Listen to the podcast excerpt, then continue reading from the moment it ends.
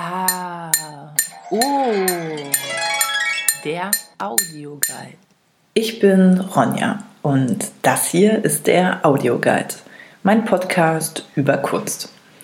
Wer schon mal zugehört hat oder mich kennt, weiß, dass ich gerade in San Francisco bin und dass ich gleich in den ersten Wochen, nachdem ich im Oktober hier angekommen bin, im San Francisco Museum of Modern Art war. Ganz generell ist das ein tolles Museum. Da habe ich im November auch schon mal darüber gesprochen. Da ging es um moderne Kunst, um Pop Art, um den abstrakten Expressionismus, um Minimalismus und Konzeptkunst als die vier Hauptströmungen der amerikanischen Kunst der vergangenen 60 Jahre. Denn darauf hat sich das Museum spezialisiert. Aber es gibt hier noch eine andere, eine ja besondere Abteilung. Diese besondere Abteilung befindet sich im sechsten Stock des Museums. Und der sechste Stock ist vor allem deshalb für mich so eine besondere Abteilung, da sie für mich eine totale Überraschung war. Weil es nämlich alles andere als naheliegend ist, wenn man ehrlich ist. Ich meine, da fährt man nach San Francisco aus Berlin, wirklich das andere Ende der Welt, um dann hier ins Museum zu gehen und eine wirklich extrem umfangreiche und auch prominente Sammlung an deutscher Kunst ab 1960 zu finden. Und mit prominent meine ich wirklich prominent. Da sind mehrere Werke von Gerhard Richter zu sehen, von Sigmar Polke, von Katharina Fritsch. Alles drei sind Kunst-Superstars. Und Gerhard Richter vor allem, der ja lange Zeit und immer wieder der teuerste lebende Künstler der Welt war. Aktuell ist er das nicht mehr. Aktuell ist das Jeff Koons, dessen Skulptur Rabbit 2019 für 91,1 Millionen Dollar verkauft wurde. Aber wir bleiben bei den deutschen Kunststars in San Francisco. Es soll um Richter, um Peuke, Fritsch und um noch zwei andere Künstler gehen in der neuen Folge vom Audioguide. Oder eigentlich muss ich sagen, sollte es gehen. Denn tatsächlich ist mir das Ganze dann etwas aus dem Ruder gelaufen bei der Recherche und beim Schreiben und vor allem beim Gespräch mit der Kuratorin des SF MoMA, die tolle Rachel Jans, mit der ich telefonieren konnte und die mir auch noch ganz, ganz viel über die Kunst aus Deutschland ab 1960 erzählt hat. Vielen Dank dafür, vielleicht jetzt schon einmal, denn das ist natürlich toll. Auch richtig toll, allerdings auch ein bisschen problematisch. Ich hatte auf einmal so viel Material, so viele tolle Infos zusammen, dass das Ganze den Rahmen einer Folge für den Audioguide sprengen würde. Und weil ich hier ja auch niemanden voll labern will, habe ich aus einer viel zu langen Folge jetzt einfach zwei Folgen gemacht, eine Doppelfolge also. Und in beiden Teilen soll es gehen um die Kunst aus Deutschland ab 1960. In dieser, der Februarfolge, geht es einmal um die Frage, was so viel Kunst aus Deutschland überhaupt hier in Kalifornien soll. Also, wie ist sie hierher gekommen? Dann soll es jetzt schon mal gehen um die ersten zwei Künstler, um Sigmar Peuke und um Blinky Palermo und um drei weitere Künstler, um Gerhard Richter, um Katharina Fritsch und um Nevin Allada geht es dann in der nächsten Folge im März. Das ist ein Cliffhanger, also kann man sagen. oh Mann. Ähm, aber dafür, wie gesagt, laber ich hier niemanden voll. Zumindest nicht zu sehr. Und jetzt würde ich sagen, fangen wir auch endlich mal an. Warum also gibt es eine so große Sammlung deutscher Kunst im SF MoMA? Das ist eine gute Frage, die ich jemandem gestellt habe, der sich damit auskennt, nämlich Rachel Jans. Rachel Jans ist seit 2013 Kuratorin am SF MoMA und eine weltweit gefragte Spezialistin, die auch in Europa schon öfter Vorträge gehalten hat und Bücher geschrieben hat zu dem Thema zeitgenössische deutsche Kunst. Und auch darüber kann man sich wundern, finde ich. Ich meine, wie kommt eine junge Amerikanerin zu deutscher Kunst? Und vielleicht, bevor wir zu der Sammlung kommen, kann Rachel Jans einmal erzählen, was ihre persönliche Geschichte ist, die sie mit deutscher Kunst verbindet.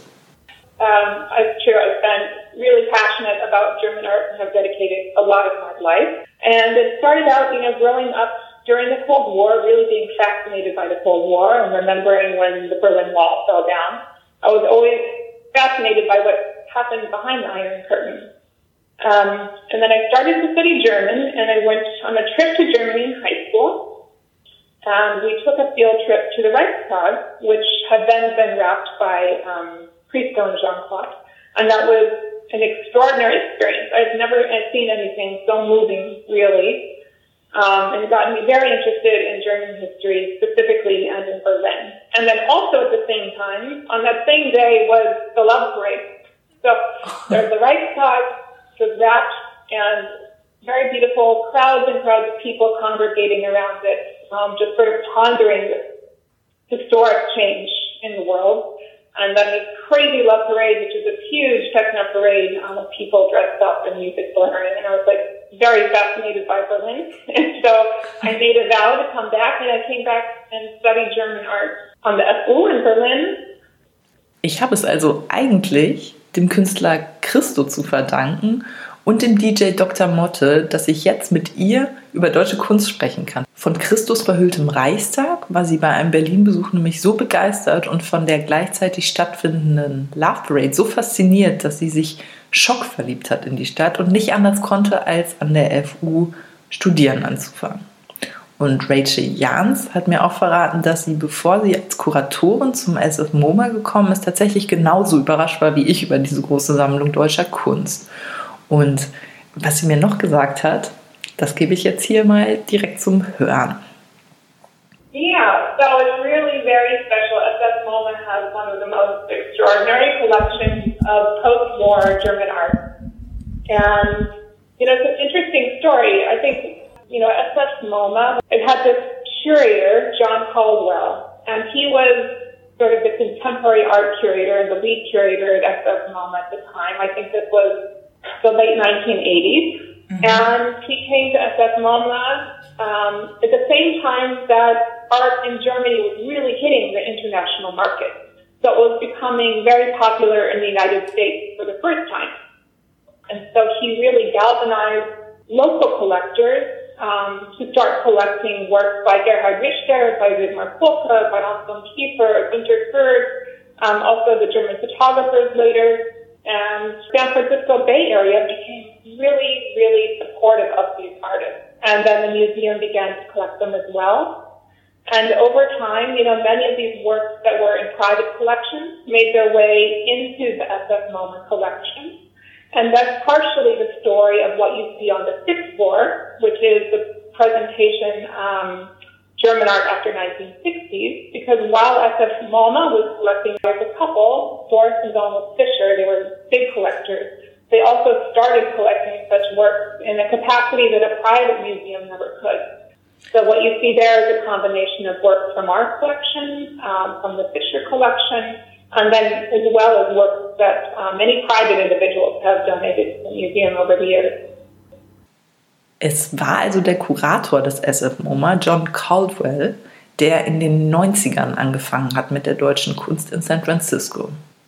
Der dann viele Sammler in der Stadt ebenfalls dafür begeistern konnte und für die SF MoMA Sammlung ist vor allem das Ehepaar Doris und Donald Fisher wichtig gewesen, die so viel deutsche Kunst gesammelt haben, wie das ein Museum niemals hätte tun können.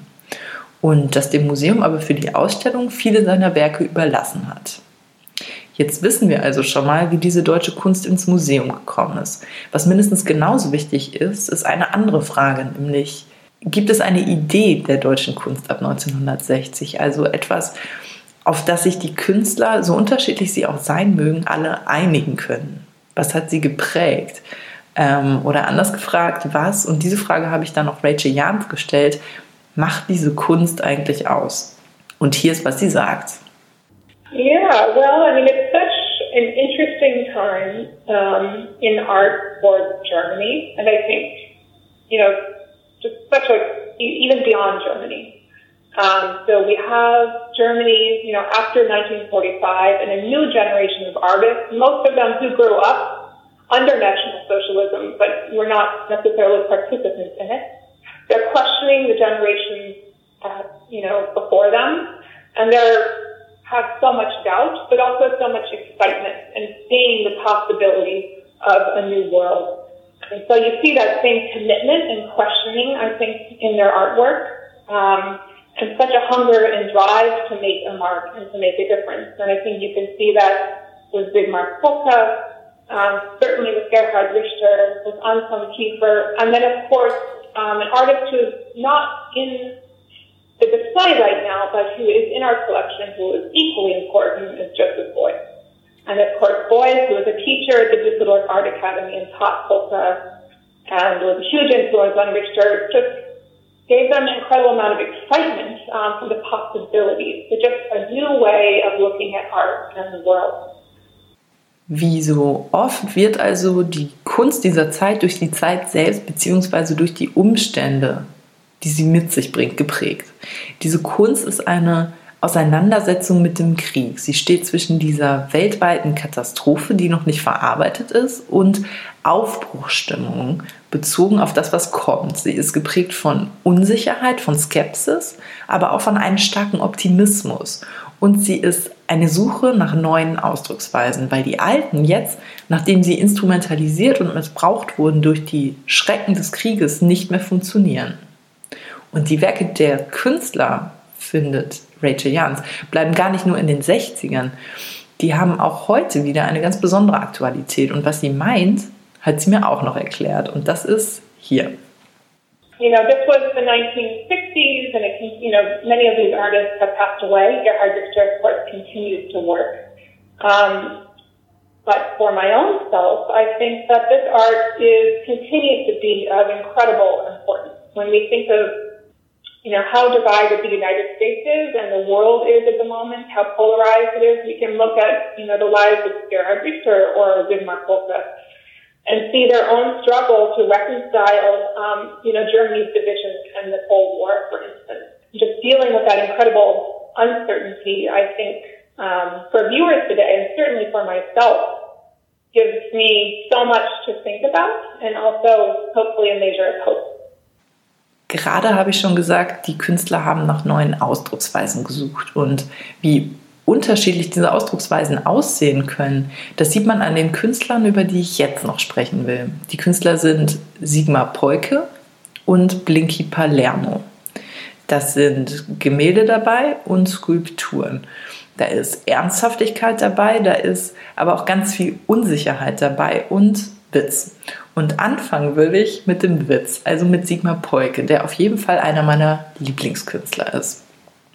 Sigmar Peuke wird 1941 geboren und ist vor elf Jahren 2010 gestorben. Im Museum hängt ein Bild mit dem Titel The Spirits That Lend Strength Are Invisible Three. Übersetzt also die Geister, die Stärke verleihen, sind Unsichtbar 3 von 1988. Das ist ein mystisches Bild in braun-grautönen, eines, auf dem man nicht viel erkennen kann, weil es ganz abstrakt ist auf eine bizarr anmutende Weise. Was darauf eigentlich zu sehen ist, ist Nickel, das Polke als Puder auf der Leinwand verteilt hat. Warum Nickel, muss man jetzt natürlich fragen. Nickel ist bekannt dafür, dass es magnetisch wirkt. Und Nickel wurde benannt nach einem Geist, der angeblich Mineralien verhexte. Und worum geht es in diesem völlig abstrakten Gemälde? Um ein Lebensthema von Polke, nämlich die Suche nach dem Ursprung der Kreativität. Diese Suche brachte ihn nämlich dahin, mit Energien zu experimentieren. Mit Energien wie Magnetismus, der, wie eben schon gesagt, eine Eigenschaft von Nickel ist. Was ihn interessierte, ist die Frage, ob und wenn ja, wie seine Werke sich auch nach der künstlerischen Fertigstellung immer noch verändern können. Und indem er die schöpferische Potenz von sich selbst als Künstler wegschiebt und im Grunde ablehnt, antwortet er, das war seine Absicht, auf das von sich wegweisen der Schuld am Holocaust. Denn dieses Schuld von sich weisen, das ist genau das, findet Polke, was die deutsche Gesellschaft nach dem Dritten Reich immer wieder versucht hat und was er kritisiert. Und Nickel ist nur eines der Materialien, mit denen Polke experimentiert. Das ungewöhnlichste, für ihn allerdings typischste ist die Kartoffel. er machte buchstäblich Kartoffelkunst. Warum machte er Kartoffelkunst? Das erkläre ich am besten direkt mit den Worten des Künstlers. Polke sagt, wenn es überhaupt etwas gibt, auf das all jenes zutrifft, was immer wieder am Künstler diskutiert wird. Innovationsfreude, Kreativität, Spontanität, Produktivität, das Schaffen ganz aus sich heraus und so weiter. Dann ist es die Kartoffel. Man sehe nur, wie sie da im dunklen Keller liegend ganz spontan zu keimen beginnt und in schier unerschöpflicher Kreativität Keim um Keim innoviert und wie sie ganz hinter ihrem Werk zurücktretend bald unter ihren Trieben verschwindet und dabei die wunderlichsten Gebilde erschafft. Das ist das wahre Schöpfertum, ist wirkliche Vollendung. Zitat Ende. Interessant finde ich dazu, um so eine Vorstellung davon zu bekommen, wie genau Kartoffelkunst aussieht bei Peuke, seinen Apparat, mit dem eine Kartoffel eine andere umkreisen kann. So der Titel. Klingt völlig sinnfrei. Genau das ist es auch. Dabei handelt es sich nämlich um eine Installation, bei der eine Kartoffel auf dem Fußboden liegt und eine andere hängt darüber mit einem dicken Draht an einer Art Hocker befestigt. Wirft man den Motor an, wird das Ganze in Bewegung gesetzt und man hat genau das, was der Titel der Installation dann sagt, nämlich einen Apparat, mit dem eine Kartoffel eine andere umkreisen kann. Und genau diese Sinnlosigkeit, die man jetzt ganz gut versteht, glaube ich, ist es, die Sigmar Polke und seine Kunst so interessant macht. Denn Polke geht ja noch weiter. Mit seiner Sinnlosigkeit will er denn nämlich doch etwas sagen. Mit seiner Sinnlosigkeit macht er sich über die Bedeutungsschwere, die vielen seiner Künstlerkollegen so wichtig war, nämlich lustig. Und genauso funktioniert dann nämlich auch das Nickelbild, von dem ich eben erzählt habe. Das macht sich nämlich auch lustig über den abstrakten Expressionismus, bei dem der Künstler eine besonders wichtige Rolle hat. Beim abstrakten Expressionismus arbeitet der Künstler nämlich völlig unabhängig von der äußeren Welt, ganz aus sich selbst heraus, während Polke an den ganzen Quatsch nicht glaubt und stattdessen die Kreativität einfach von sich weist, indem er so ein spielerisches Material wie Nickel verwendet muss doch irgendwie ein ganz guter Typ gewesen sein, glaube ich, der Polke mit seinen Kartoffeln.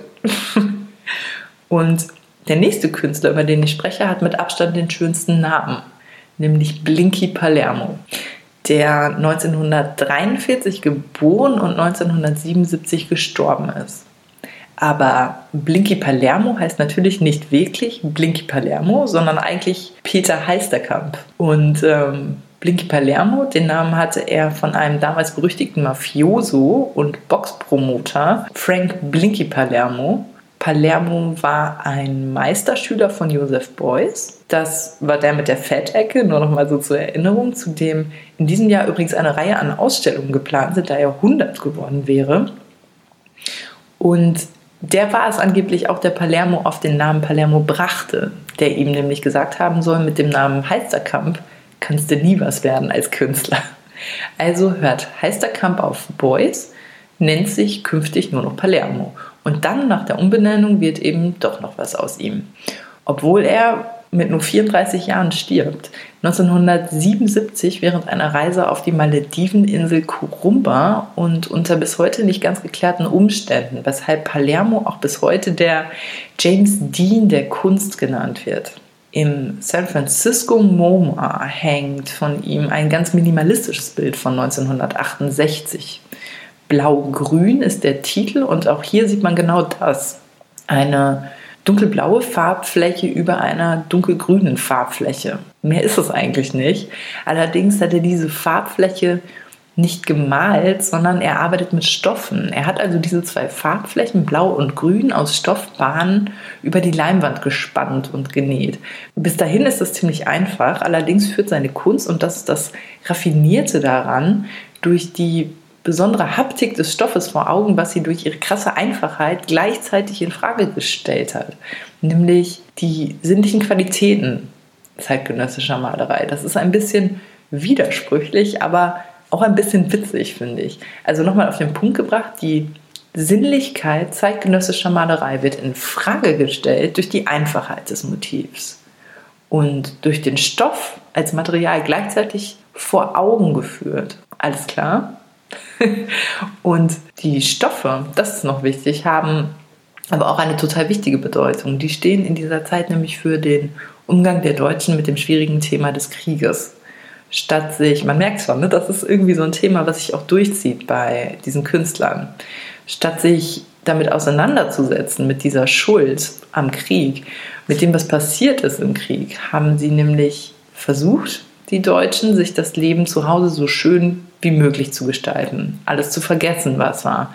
Sie haben, kann man daher sagen, versucht, die dunkle deutsche Vergangenheit einfach zu überhängen, zu verdecken mit möglichst bunten Stoffen. Und genau das karikiert Palermo. Er kritisiert es, indem er es karikiert. Und das war's. Zumindest, wie gesagt, erstmal, denn das war ja nur der erste Teil meiner Folge über deutsche Kunst ab 1960. Dieses Mal ging es im Audioguide um Sigmar Polke, um Blinky Palermo und vor allem ging es um die beeindruckende Sammlung im San Francisco Museum of Modern Art. Ich will nochmal sagen, wie toll, dass Rachel Jans als Kuratorin mit dabei war. Vielen Dank. In der nächsten Folge gibt es mehr von ihr und vom SF MoMA auch.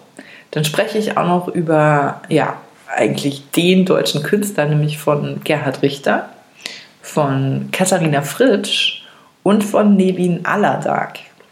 Ich bin Ronja und sag wie immer, bis dann.